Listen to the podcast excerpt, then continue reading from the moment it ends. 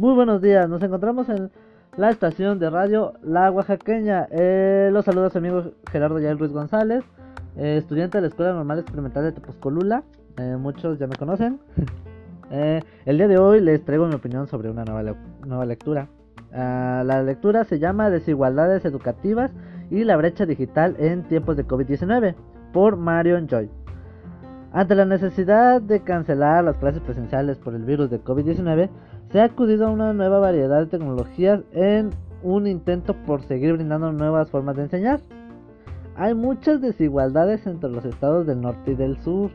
En la zona norte, un 80% de la población cuenta con acceso a Internet. En la zona sur, una mitad cuenta con algún servicio. El acceso a las TIC afecta a estudiantes desde el nivel preescolar hasta el nivel universitario. La educación en línea ha causado mucha controversia, ya que ante esta problemática los padres se han encargado de cumplir y tomar el papel de profesores.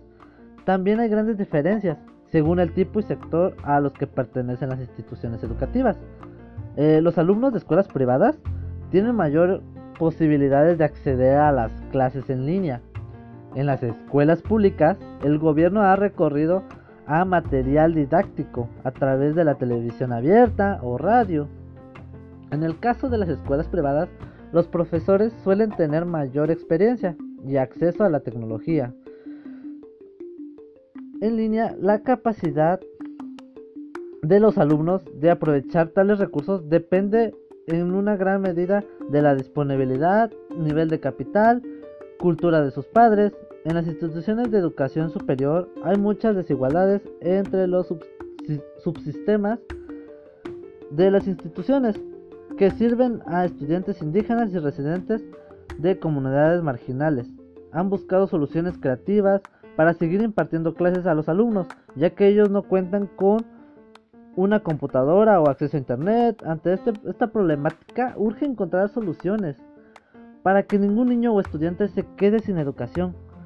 Los mayores porcentajes de indocumentados estaban asistiendo a las clases en línea, tales programas solo llegan a una pequeñísima parte de la población. A través de un acuerdo con Teléfonos de México, se consiguió el Internet más rápido de forma gratuita para el servicio exclusivo para usuarios Telmex.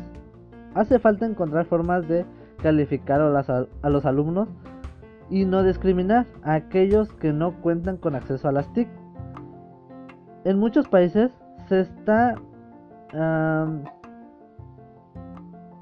buscando la posibilidad de dar calificaciones aprobatorias a todos los alumnos para el primer semestre de 2020. Bueno, eh, me, con lo que me queda de esta, de esta, de esta lectura, la verdad, es mm, prácticamente trata de las tecnologías eh, y las clases en línea.